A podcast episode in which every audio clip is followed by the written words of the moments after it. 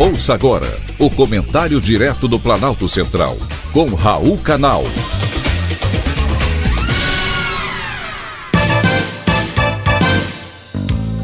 Queridos ouvintes e atentos escutantes. Assuntos de hoje: o colar da Michele.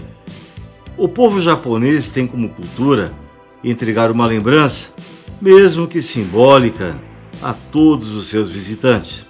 Também é de bom tom representantes diplomáticos que recebem ou façam visitas ofertar um presente. Cada país dá o que acha que deve. Imagine se você for um chefe de Estado. Porém, não importa o valor e o tamanho do presente. No Brasil, existe um decreto de número 4344 prevendo que todos os documentos bibliográficos e museológicos recebidos pelos presidentes durante cerimônias de trocas de presentes, visitas oficiais, viagens ao exterior, audiências e viagens de chefes de Estado deveriam ser incorporados ao patrimônio da União. Nos dois primeiros anos de mandato, o presidente Lula recebeu 9.037 itens. Tudo isso foi retirado em 11 containers armazenados durante cinco anos com o custo de um milhão e trezentos mil reais pagos pela empreiteira OAS. Lula incorporou 559 itens ao seu patrimônio pessoal, segundo dados do Gabinete Pessoal da Presidência de 2016, concedidos para o relatório do TCU, Tribunal de Contas da União. Na época, o tribunal determinou à Secretaria de Administração e ao gabinete pessoal do presidente da República que todos os documentos e presentes recebidos pelo presidente durante visitas oficiais e viagens do Brasil ou exterior deveriam ser incluídos no patrimônio da União.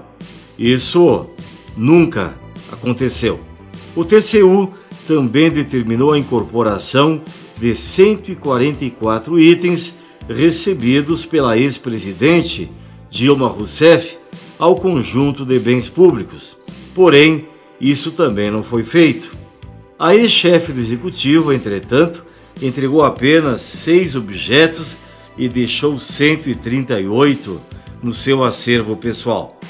Estou citando esse levantamento feito pelo site Poder 360 para lembrar os dois pesos e as duas medidas que a mídia usa de acordo com seus interesses.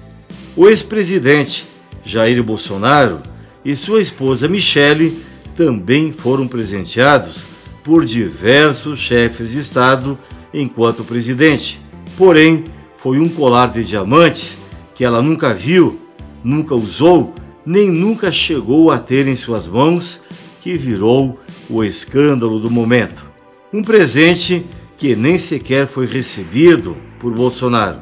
Foi entregue a seu ministro das Minas e Energia, que trouxe sem saber do que se tratava.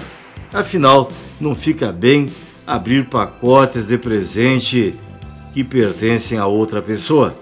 Porém, o escândalo tem que ser feito porque o barulho da mídia faz parte do movimento para cobertar o que de real acontece no nosso Brasil. E isso tem nome: hipocrisia. Foi um privilégio, mais uma vez, ter conversado com você.